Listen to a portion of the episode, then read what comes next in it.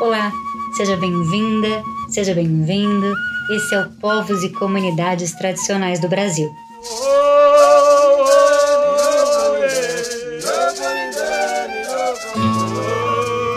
Um podcast para apresentar gente do sertão e gente das Gerais, gente do Cerrado e do Pantanal, da Caatinga e da Amazônia. Nesse podcast tem gente de rio e gente de mar. Esse podcast tem dois episódios e esse é o segundo. Ao longo deles, a gente vai passar por sete comunidades. Em cada uma delas, vai ter alguém para receber a gente e para contar um pouquinho da sua história e o que tem feito para defender territórios tão ameaçados.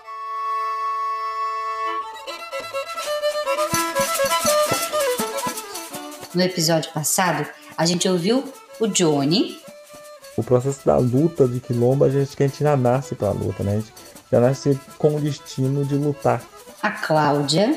Então, a maioria da, das comunidades são os descendentes, né, os resistentes do, dos povos indígenas. E o Braulino. Se você, às vezes, você tem tudo quem é geraizeiro, depois eu posso te falar. Nesse episódio, a gente vai ouvir a Luceli, a Nilza, o Tata Comanagi e a Mana Séria. Todos eles são representantes de comunidades tradicionais, mas não dá para colocar todos na mesma caixinha, não é? Cada um tem suas questões, seus dilemas e uma coisa que une todos eles: a coragem de defender um lugar de fala para conversar com o Estado brasileiro na construção de políticas públicas para os territórios onde vivem. Vamos comigo?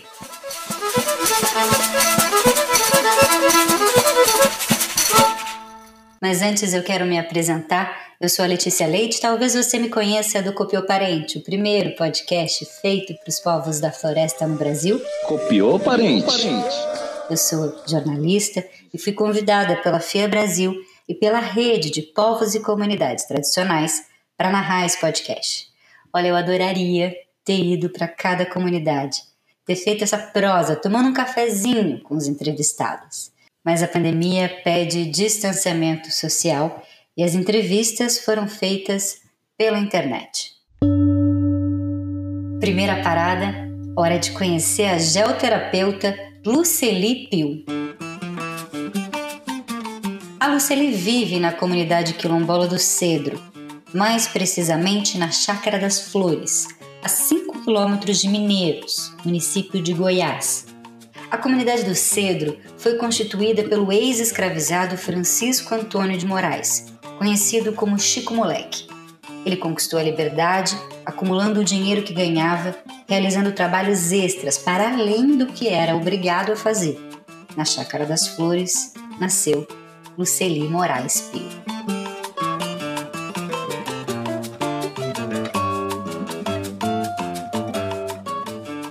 Sou tataraneta do Chico Moleque, que foi o fundador da comunidade em 1830 e hoje eu sou a quinta geração e a gente carrega ainda a luta que ele começou. Eu não conheci ele, mas a minha avó trouxe para a gente como foi a luta dele, como foi essa, esse enfrentamento dele, que ele era escravo. E ele desbravou que tudo, ele construiu, ele criou dez filhos. Então isso a gente conseguiu segurar até nos dias de hoje, que é cuidar da nossa família com as plantas medicinais. A gente hoje ainda trabalha com as mesmas espécies que ele trabalhava, porque nossa é passado de geração para geração esse conhecimento. Chico Moleque era rezador e um grande conhecedor das plantas do cerrado. O conhecimento foi se passando de geração em geração até chegar a Luceli, que aprendeu tudo com a avó, Benedita. A minha infância, eu, eu, eu minha infância toda foi lá, né, na comunidade. Eu fui criada pela minha avó materna, e minha avó era parteira, raizeira e bezedeira, que eu ia com ela para o cerrado desde 5 anos, vendo ela colher, ela me falava para que, que era determinada planta, e qual parte que ela ia estar tá usando da, daquela planta que ela extrair para fazer aquele remédio para aquela pessoa. Não demorou muito tempo para a criança curiosa se tornar uma cientista da floresta, da floresta de árvores tortas. uma cientista do Cerrado.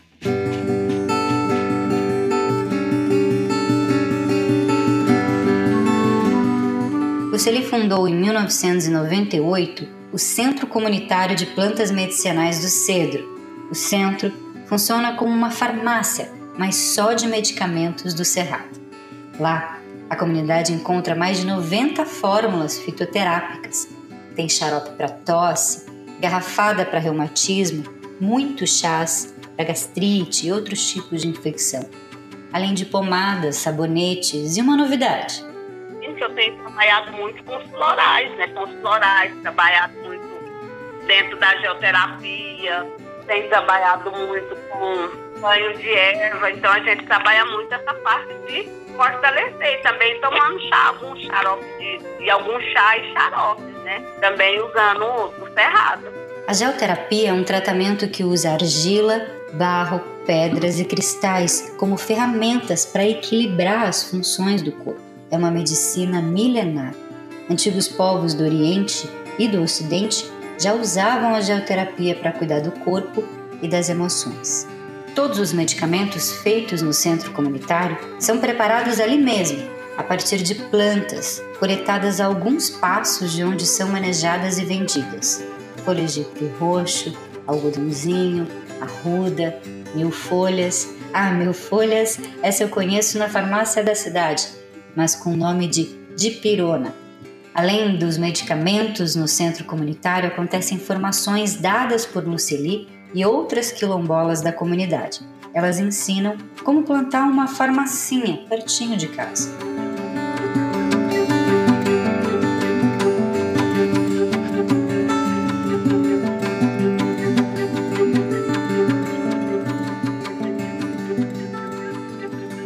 Parte de todo esse conhecimento da Luceli e de outros 262 raizeiros e raizeiras do Cerrado está registrado num livro chamado A Farmacopeia Popular do Cerrado. O link para essa publicação está na descrição do episódio. Eu fui ler o livro para entender melhor e aprendi que esse termo, farmacopeia, vem do grego farmaco, que quer dizer medicamento, e peia, fabricação ou seja, um livro que ensina a fabricar medicamentos.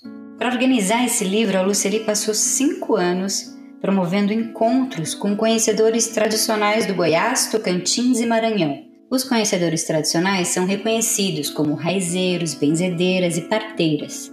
São especialistas em identificar plantas, diagnosticar doenças e preparar remédios feitos a partir desses conhecimentos. Porque além desse trabalho que eu tenho na comunidade, a gente tem a rede, né? Que é a articulação para de plantas medicinais, que a maioria são mulheres, né? Então a gente tem dado muita capacitação para mulheres nesse, em vários estados do Brasil. E além dessas capacitações, a gente também faz roda de conversa, a gente tem muitos outros tipos de, de trabalhar com as mulheres, né? A intenção da Luceli era que cada comunidade do Cerrado pudesse usar o livro no dia a dia para preparar os remédios caseiros. A farmacopeia tem 356 páginas e é feita de monografias populares. Monografia é como são chamados os trabalhos acadêmicos na universidade. Então a gente tem trabalhado muito nisso aí. E essas mulheres que a gente implanta, essas farmacinhas, que a gente viaja, que a gente vai nas comunidades, a gente vê os frutos depois crescer e a, e a árvore dá muito fruto, né? Ver a árvore nascer e dar fruto, porque eles têm pronto uma ideia que vai melhorar a vida da, daquela comunidade, vai melhorar a saúde daquela comunidade. Então, assim, a gente tem feito isso muito, essas capacitações.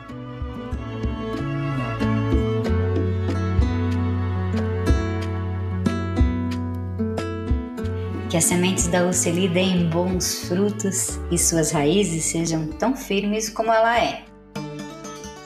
Farmacopeia é um livro apaixonante.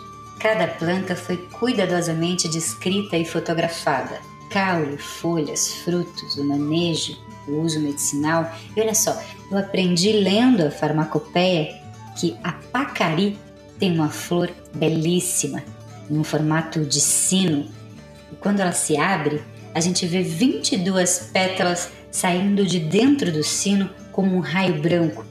No fundo desse sino branco tem um pratinho redondo e amarelo, parecendo um ovo frito. É uma flor realmente bem diferente.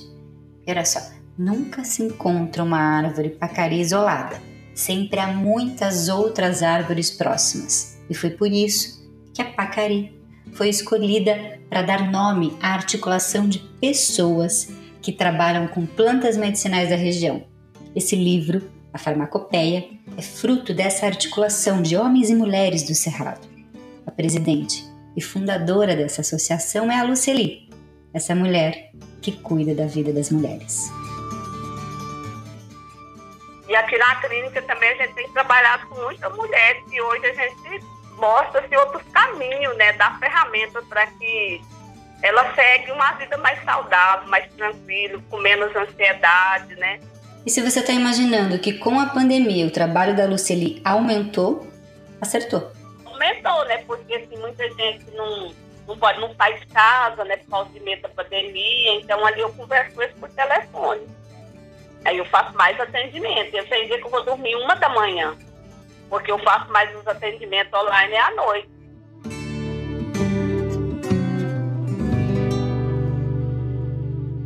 Luceli, eu estou aqui encantada com seu livro e o seu trabalho, só desejando que a vacina chegue logo para eu poder conhecer esses tratamentos aí na comunidade do Cedro.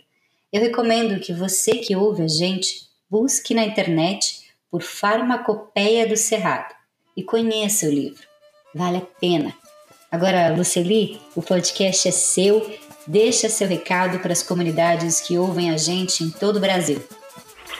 A mensagem que eu quero deixar para os, os povos indígenas, comunidade quilombola, comunidade tradicional, que cada dia a gente possa estar unindo mais, mais juntos, para nos fortalecer essa energia e também que a gente possa mais estar cuidando do nosso meio ambiente, aonde a gente está, porque hoje nós somos obrigados a cuidar, deixar o meio ambiente melhor do que nós encontramos, né? Eu penso assim, é o que a gente está fazendo. É fortalecer as bases, ir para dentro da, sua comunidade, para dentro de outras comunidades e fortalecer ali, e seu município, porque lá no governo federal agora você não consegue nada, porque assim, é um governo contra. Então o que, que a gente tem que fortalecer? As nossas bases, para quando a gente puder voltar para o governo, a gente volta forte. Voltar forte e ainda mais articulados nessa rede de povos e comunidades tradicionais do Brasil. Na rede a gente está sabendo notícia das, das comunidades, né? Então, assim, presencialmente a gente não está encontrando. Mas a gente não deixa de se contatar, de estar dentro do grupo, vendo o que está acontecendo em cada estado, onde a gente tem mapeado, né, os 29 segmentos. Então a gente está sempre falando um com o outro. Isso a gente não pode perder, né? Essa ligação. Não mesmo, Luceli. E por isso que estamos aqui nesse podcast, para que as comunidades sigam se encontrando, se reconhecendo, curtindo e compartilhando. Obrigada pela conversa. Agora a gente segue viagem para Bahia. Nossa próxima parada é Oliveira dos Brejinhos. A gente, eu nunca tinha ouvido falar em Oliveira dos Brejinhos. E antes de ligar para nossa próxima anfitriã, eu fui pesquisar mais sobre a cidade. Na internet, eu encontrei um poeminha sobre Oliveira dos Brejinhos. Ouve só. Oliveira dos Brejinhos, minha cidade, meu porto, um berço de candura, da mais pura ingenuidade, meu recosto, meu ninho. Se você não conhece, nunca viu e chegou num lugar chamado Beira Rio, se informe pega um desvio e venha para Brejinhos, tu nunca te arrependerás.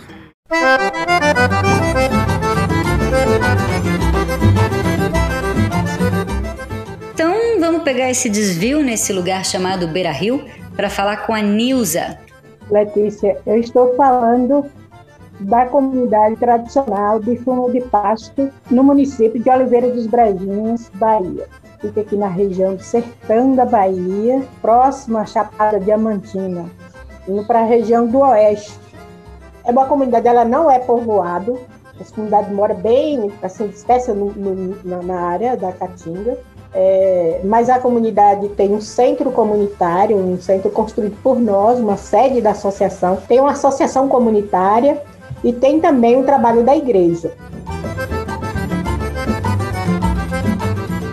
Pedi para a Nilza me explicar quem são as comunidades de fundo e fecho de pasto.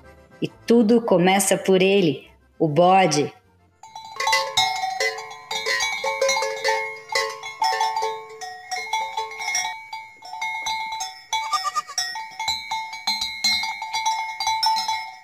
Bode é o carro-chefe na, na economia dessas comunidades. A primeira coisa que eu fiz hoje foi levantar, soltar uma parte dos caprinos para a área de uso comum, né? E outra está presa para fazer manejo, né? Os cabritos tá ali preso, vai, eu dou um pouco de ração, além deles comerem e a primeira tarefa foi essa. Eu disse, essas comunidades são comunidades ancestrais, são comunidades antigas, são comunidades que têm muitos anos de ocupação na terra, né? E o modo de vida delas são passados de gerações para gerações, de gerações em gerações, né? Às vezes o território interliga com outra comunidade, né? E tem áreas de uso individuais, que são as áreas é, de uso da família. E muitas delas estão tá ali há mais de 200 anos de existência, que é o meu caso da minha comunidade. Ela, é, ela existe há mais de 200 anos. E todos os moradores daqui são descendentes dos primeiros que chegaram aqui. Então, as comunidades de fundo de pasta, ela tem um parentesco muito forte, né? Todo mundo ali tem uma relação de parentesco. E tem muito essa relação do compadrio, do comadre, da compadre, do compadre, né, da solidariedade, mutirões, trabalhos em mutirões.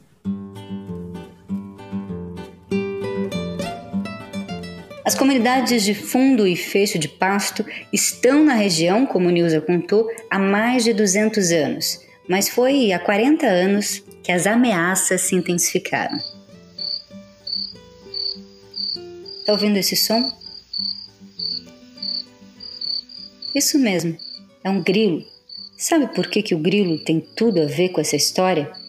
O grilo é um inseto que se alimenta de quase qualquer coisa. É esse inseto que deu origem ao termo grileiro e, consequentemente, a palavra grilagem, um problema tão velho quanto o Brasil e muito presente no sertão baiano. A grilagem é a tomada de terras do poder público ou de propriedade particular pela falsificação de documentos.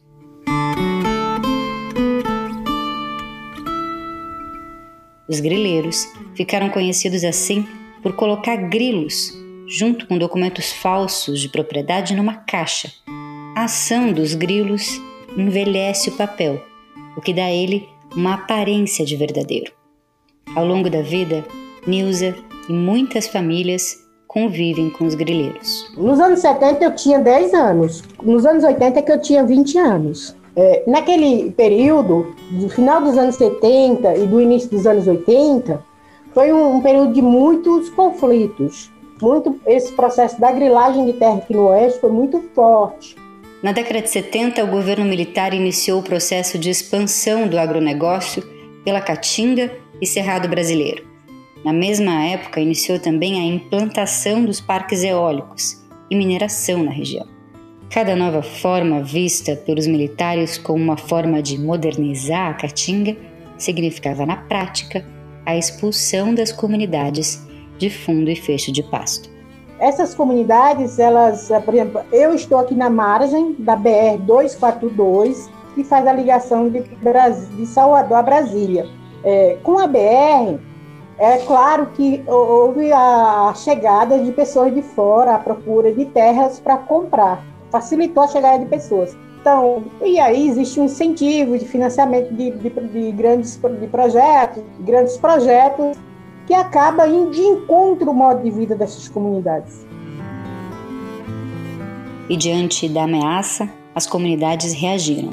As comunidades elas se reagiram, elas se reagiram em, em defender os seus costumes tradicionais. Nessa luta, Aí elas conseguem trazer os órgãos do governo para cá para fazer a medição dessas, de, dessas áreas. De, de, primeiro, inicialmente, de cinco comunidades que se abraçaram na luta. Nisso também a região de, de, da região do Uauá, que é do norte da Bahia, também já estava nessa luta. E com o passar dos anos, essas comunidades começaram a se juntar e, e se articular. Aí se cria a articulação estadual das comunidades tradicionais de fundo e feixe de pasto.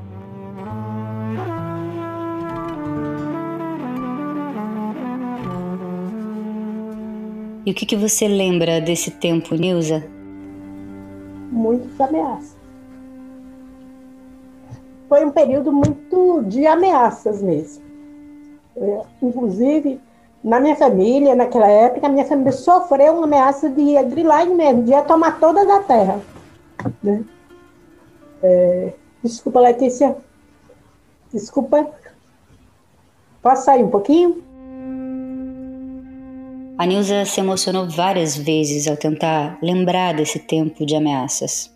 É isso, visitar essa história nos emociona muito. Como é? Ela não foi nem tanto ameaçada fisicamente. Ela, naquela época, a minha família foi a mais ameaçada mesmo de, de da ameaça da terra, né? O cara disse que um, um vereador comprou um merreis de terra e na, na localidade, e aí cismou que era essa área aqui que ele queria.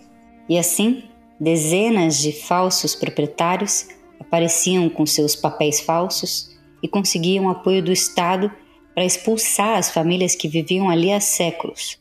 Junto com a grilagem, a energia eólica representou outra grande ameaça. A Bahia tem 170 parques eólicos em operação, parte deles construídos a partir da expulsão de populações tradicionais. É, essas gerações de energias, ela chega com uma propaganda muito grande.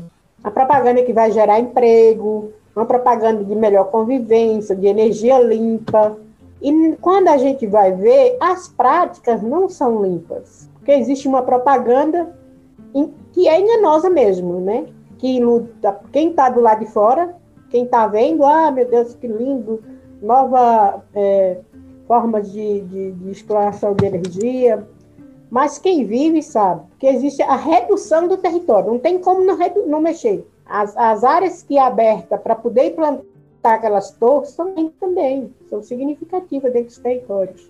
Eles, se não, se não, não é acompanhando, as comunidades são isoladas mesmo.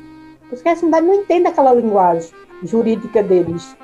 É justamente para isso que a associação que a Nilza preside foi criada para organizar a comunidade, os multirões do bode e acionar os advogados populares cada vez que um empreendimento se instala na região e começa com aquela conversa de desenvolvimento.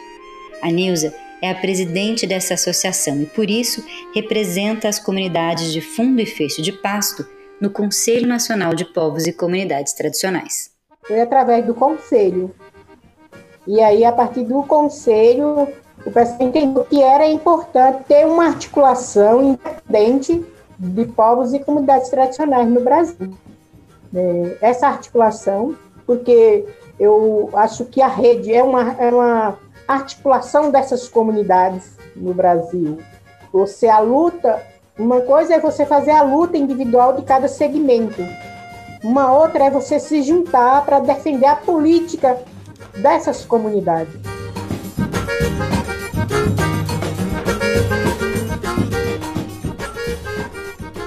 Boa sorte na luta, Nilza. Adorei conhecer você e um pouco mais das comunidades de fundo e feixe de pasto. Só te falar, Letícia, também, eu agradeço. Demais gostei também do, do bate-papo, de revisitar a história, mas só te peço desculpa porque emocionei muito. É, mas quero dizer assim que as áreas de fundo de pasto estão no sertão da Bahia e, e entre a, a, transição de sertão e cerrado. As de fechos, elas estão na região de mais de cerrado, né?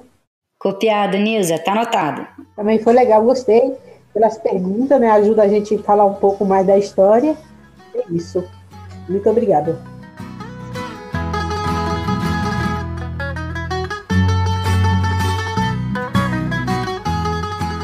Agora a nossa viagem vai ser mais curtinha. A gente continua na Bahia, vamos sair do sertão e desembarcar no recôncavo baiano, em Cachoeira, que eu descobri fazendo esse podcast é a capital da Bahia, mas só por um dia, 25 de junho.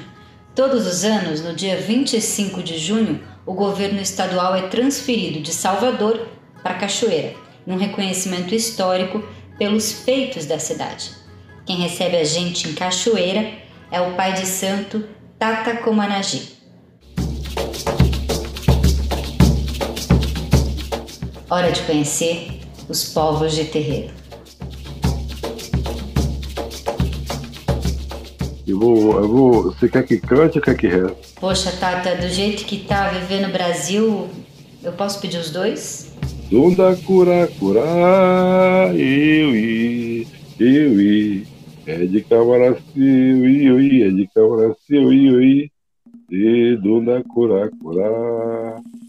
Ó Micaiá, serumbanda, serumbinda, de mamãe, ô Micaiá, é serumbanda. Aueta. Zambi, Sambuluá e Quatessá. Zambi, Zambi, Zambi. Zambi, outro Quatessá. Ondre. Pronto, querida. Foi bom? Foi bom demais, Tata. Nada como conhecer os povos de terreiro ouvindo um canto e uma reza.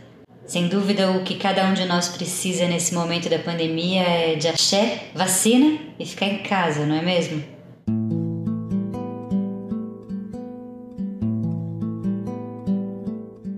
O que, que manda na, na, nossa vida abaixo de Deus é o tempo. É o tempo que manda na nossa vida. Nós temos tempo para tudo. Temos tempo para tudo. Tempo para cantar, tempo para rir, tempo para namorar, tempo para comprar, tempo para comer, tempo para se distrair, tempo para voar, tempo para viver e tempo para morrer. Por que, que não vamos ter tempo de ficar em casa? Mas enquanto eu, homem negro de candomblé e vários homens negros, mulheres de candomblé, a gente já está acostumado do, do, recolhimento, né? Eu mesmo fiquei recolhido quase um ano, é, fazendo curso aprendizado, né?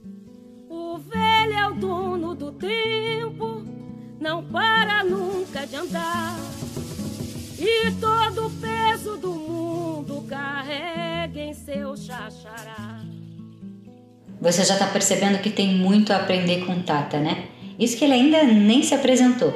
Mas antes disso, eu quero te contar que Tata é a palavra usada no candomblé banto, que em português significa pai. É um reconhecimento dado pela comunidade de terreiro, como um título de professor, doutor.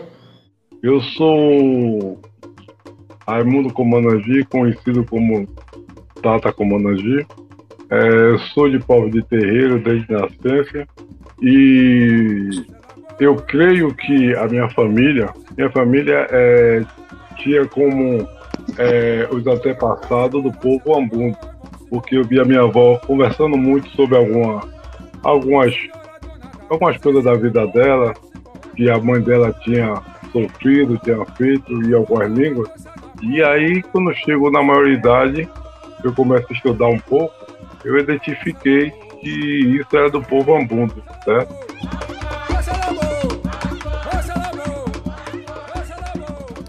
Wazekele! Hoje vamos saber mais sobre os Mbundo ou Ambundo. São um grupo étnico do filo linguístico banto que vive em Angola, na região que se estende da capital Luanda para leste. Essa voz é da angolana Moana. Ela tem um canal na TV pública da Angola e no YouTube para falar sobre a cultura ambundo. Eu passei horas aprendendo mais com ela depois de ouvir o Tata. Os links vão estar na descrição do episódio se você quiser espiar a Moana. Mas vamos voltar para o nosso papo com Tata? O povo ambudo são aqueles povos primeiro que chegou no Brasil na condição de escravizado e eu faço parte dessa família. E também depois disso eu fui, fui aceito e fui convidado por, pelos ancestrais a participar de um terreiro que também a etnia Ambundo, tá?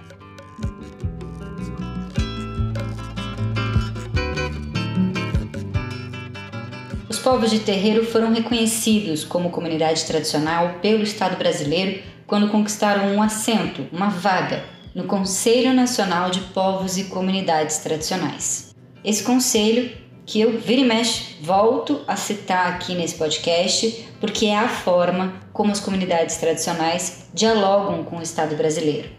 Na época, muita gente questionou e foi contra a reivindicação das comunidades de terreiro, mas elas seguiram lutando pelo direito de defender seus territórios, pequenos sítios no entorno de grandes cidades, importantes tanto para seus ritos e rituais como para o seu modo de vida, baseado num sistema alimentar próprio. Esses territórios são muito ameaçados há muito tempo, seja pela intolerância religiosa ou pelo próprio crescimento urbano. O Tata conta que não foi fácil lidar com o preconceito na hora de reivindicar esse direito. Só quem estava lá representando no era a Ana Pracidino, que é minha esposa. A Ana Pracidino estava lá representando, nos representando no Conselho Nacional. E aí foi identificando, como se fosse apresentando, né? Quem, o seu pertencimento. Nessa coluna disse que era de comunidade de terreiro, a abertura da, da, da, da ministra perguntou o que era que Candomblé estava fazendo lá, que lá era de povos tradicionais. Ah, minha senhora, jogou um balde d'água. Próximo de escolher a, quem ia fazer parte da comissão, todo mundo queria. Acho que eu tinha, acho que era 15 vagas. Ela disse que iria desistir. Telefonou para mim, eu, nós morávamos no Salvador na época. Aí ela disse que ia desistir porque ela estava sozinha.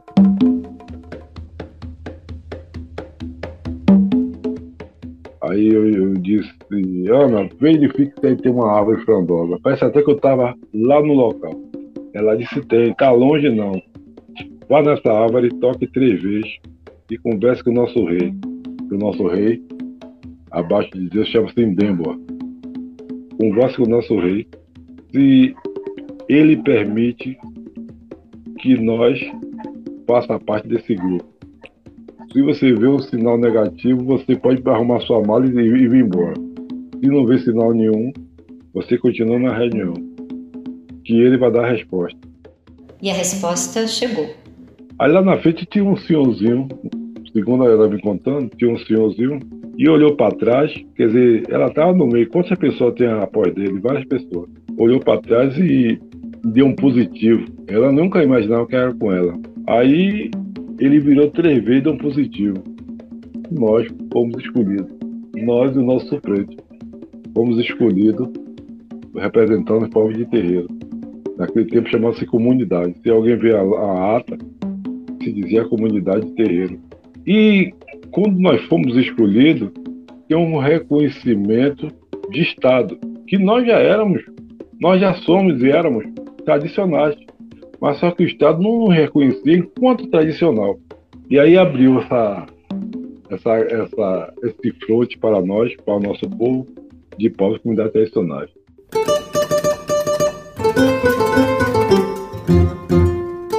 Agora me pergunte, isso não foi um dedo de, de, de ancestral? A gente está no lugar certo, na hora certa, na hora de escolher, nós estávamos diante, pedindo à natureza para julgar se ele seria ou não. Ele deu positivo e a gente está fazendo salva até hoje.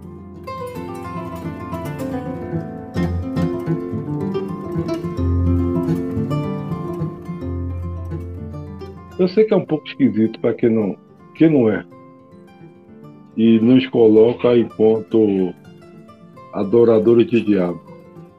Não nos julgue por nosso modo de vestir. Não nos julgue porque a gente canta e fala estranho. Nós somos assim. Somos um povo que adoramos a natureza. Nós somos tradicional por esse motivo. Nós achamos tradicional e aí a gente é, entra, entra em conjunto com essas grandes comunidades de povos é, tradicionais no Brasil.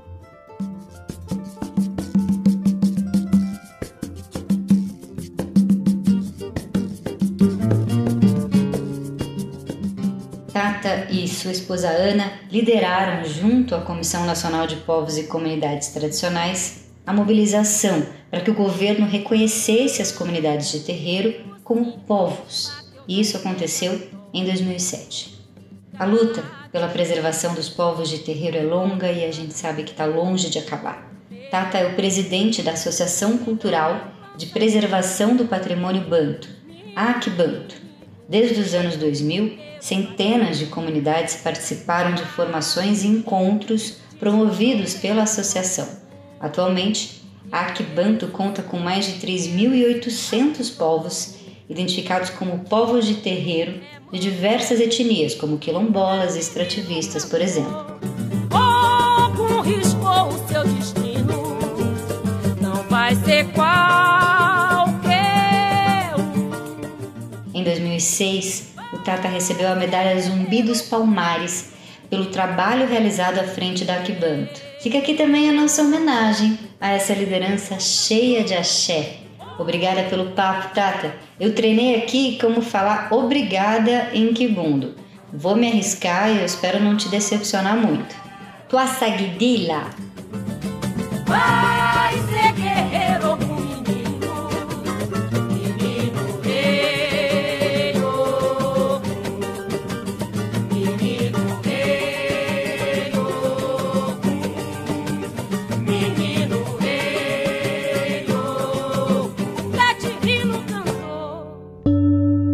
Agora estamos indo para a nossa última parada, a reserva extrativista Mãe Grande, no Pará.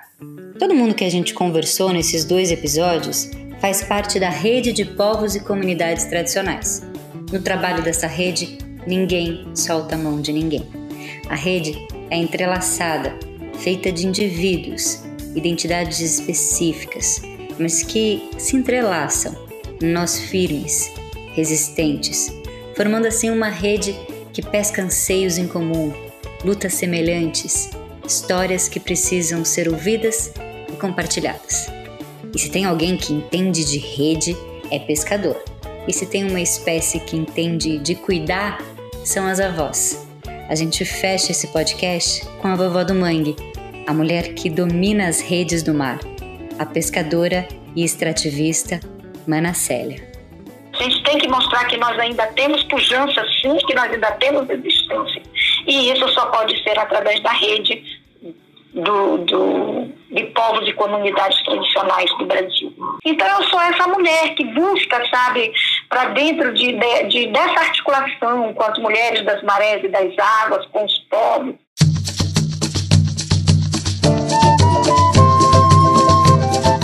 Sou a Mana Célia e a vovó do Mangue, que muitos me chamam, com, que tem essa, que trouxe esses dons, né, de essa missão. Eu tenho, eu, eu acho que sou, eu, eu acho não, tenho certeza, eu sou uma missionária que para onde eh, os meus dons, a minha missão me, me indica, eu vou.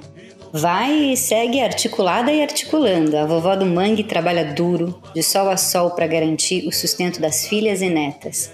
O trabalho no mangue não é fácil. São horas e horas no mar catando caranguejo, seguida de horas e horas quebrando e limpando caranguejo para extrair dois ou três quilos que não serão vendidos por mais de 10 reais nas feiras e mercados das cidades próximas. Mas Manacélia, além de trabalhar duro, ainda encontra tempo para sonhar. Sonhar com um Brasil possível para as mulheres que vivem e sustentam as comunidades extrativistas costeiras porque a gente se articula, seja com as companheiras aqui do Rio Amazonas e seus é, afluentes, com as pantaneiras, com as pescadoras né, nos pantanais, mulheres de fundo e feixe de pasto. A gente se articula muito com a companheira Nilda, lá nessas bandas do, da, da Bahia, do estado da Bahia, onde tem essas companheiras lá nesse bioma da Caatinga. A Nilza é essa mesma que você está pensando e que a gente conheceu no início do episódio. Você olha para as comunidades de feixe fundo de pasto, qual a produção delas? Proteína. Eles criam bodes e cabras ao longo da vida, além de outros animais menores. Você, vaca, você olha, pergunta o que é que os povos, que as comunidades tradicionais retireiras do Araguaia produzem. Produzem também alimento, passam o tempo todo campeando vaca ali, criando esses móveis. E o que é isso? É alimento. Alimento que está faltando na mesa do brasileiro. Pela primeira vez em 17 anos, mais da metade da população não teve certeza se haveria comida suficiente em casa no dia seguinte. Teve que diminuir a qualidade e a quantidade do consumo de alimentos e passou fome. São 116 milhões de pessoas nessa situação de insegurança alimentar no Brasil, de acordo com uma pesquisa divulgada pela Rede Brasileira de Pesquisa em Soberania e Segurança Alimentar e Nutricional nesse ano de 2021. A pandemia deixou 19 milhões de pessoas com fome no Brasil ano passado, em 2020, atingindo 9% da população brasileira, a maior taxa desde 2004. É quase o dobro do que havia em 2008, quando o IBGE identificou 10 milhões de brasileiros com fome. A situação é tão grave que organizações, incluindo a FIA Brasil, protocolaram uma ação no Supremo Tribunal Federal, STF, detalhando a violação do direito humano à alimentação e à nutrição adequada durante a pandemia da Covid-19. A ação pede que sejam implementadas políticas públicas para garantir esse direito. Enquanto as respostas da justiça e do governo não vêm, Manasselli explica para a gente a importância das populações tradicionais na garantia da soberania alimentar. Então você vê que tudo está em torno, especialmente, dessa importância da soberania alimentar. O que, é que as, as catadoras de mangaba fazem? Se não é coletar a mangaba, o que é que as, as ribeirinhas fazem aqui na Ilha Sul e Norte e em todo esse rio imenso aqui no estado do Pará, se não é, é subir, apanhar, açaí e vender, que é um dos mais ricos alimentos que nós temos. Então, nós não podemos menosprezar, desprezar. A gente tem que focar essa questão da soberania alimentar como é a maior potencialidade dos povos e comunidades tradicionais, dos diferentes segmentos que produzem, produzem forte alimentação. E Manacele acredita e faz com que muitas outras mulheres de comunidades de todo o Brasil acreditem que essa produção é o que o Brasil faz de mais importante hoje. Através da produção é interessante que nós pensemos é, numa forma de fortalecer a rede em defesa do território, pela soberania da nação e da construção de um projeto mesmo de nação dos povos e comunidades tradicionais que possa é, dar visibilidade para nossa produção.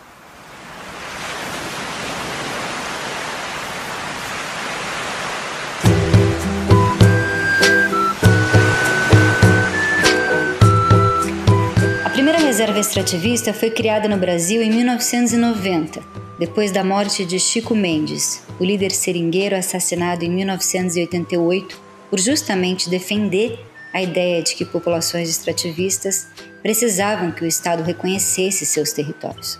As primeiras resecs criadas estão no Acre, mas levou 10 anos para que o Brasil criasse as primeiras reservas extrativistas costeiras, e a Mana Célia fez parte dessa história tendo esses conflitos aqui, já se aparecia, já teve conflito lá na Ilha de Fora, é, em 94, é, porque o, o, o diabo estava indo de espingarda para dentro do mangal. Então foi preciso fazer todo um movimento, com, chamando as colônias de pescadores de todos esses municípios daqui, do Salgado Paraense, e começar a discutir isso. Nesse, nesse momento, teve um, um, servidor, um técnico, um biólogo marinho, que era o Valdemar Londres Vergara Filho. Ele viu o nosso debate, viu a gente dizendo que a gente queria é, é, essa questão de botar a, a, a comunidade, né, legalidade da área para a comunidade. Ele chamou a gente depois do seminário, numa reunião assim separada, para nos escutar. E nessa escuta, ele, depois que ele, que ele nos escutou, ele disse: o, o que vocês querem aqui é uma resex. A gente nunca tinha ouvido essa palavra. Foi a primeira vez que a gente ouviu isso já em 96, 97, por aí. Né? Então nós começamos todo o movimento pela criação da resex e, e começamos a lutar por isso. A Reserva Extrativista Mãe Grande foi criada em 2002 e faz parte da Zona Costeira Brasileira, a maior faixa de manguezais protegidos do mundo, composta por 17 reservas extrativistas marinhas, entre elas a Resex que Manacélia nasceu e vive até hoje. Mas quem são as mulheres extrativistas? É ela que conta pra gente.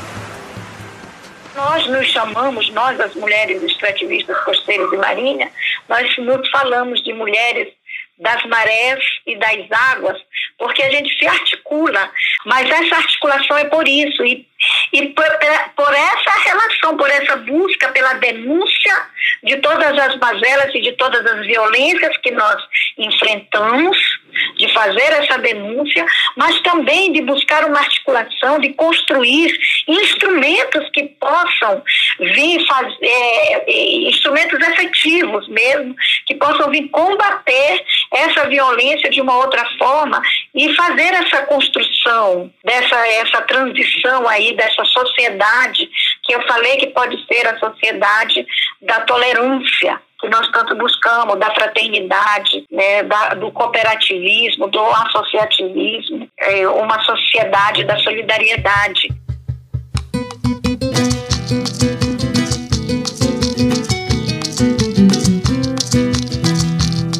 No Brasil, além dos mais de 250 povos indígenas, há muitas outras populações que desenvolveram formas distintas de viver. Nós conhecemos nesse podcast um pouquinho de algumas delas. São ao menos 27 comunidades diferentes auto-identificadas. Eu concordo com a Mana Célia que o mais importante que acontece no Brasil hoje não são as grandes obras, as indústrias e o agronegócio, mas o que essas populações fazem a cada dia para manter a floresta, rios mares vivos. E para que o Brasil siga fazendo o que de mais importante precisa fazer, é necessário levantar e lutar, como Manacélia ensina. Levanta aí da sua cadeira, vamos cantar com ela? Levanta, povo, levanta, vem pra roda, vem pra lutar. Levanta, povo, levanta, vem pra roda, vem pra lutar. Empunha tua bandeira, levanta, povo das águas, empunha tua bandeira, levanta, povo das águas. Levanta, mulher, levanta, sacode, bate tambor. Levanta, mulher, levanta, sacode, bate tambor. Anima teu maretório com a garra do teu amor. Anima teu maretório com a garra do teu amor. Levanta, jovem, levanta, é tua vez, é tua hora. Levanta, jovem, levanta, é tua vez, é tua hora. Levanta com teus iguais, defende teus manguezais. Levanta com teus iguais, defende teus manguezais.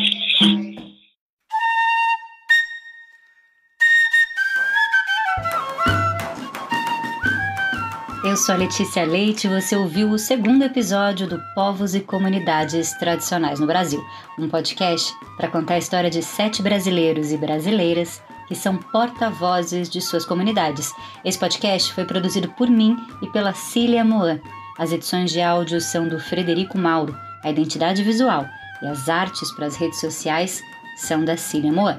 Eu quero agradecer as revisões de roteiro das professoras Mônica Nogueira e Nuit Bensussan da jornalista Carol Fassolo, da historiadora Uliana Kukzinski e do Paulo Spínola. Nesse episódio, a gente usou um trecho do YouTube do Instituto Sociedade, População e Natureza, o ISPN. Usamos também um trecho da música Sete Ervas. Os links estão na descrição do episódio. A série é uma realização da FIA Brasil. Os episódios estão disponíveis no YouTube da FIA Brasil e no Spotify. É só procurar por povos e comunidades tradicionais no Brasil.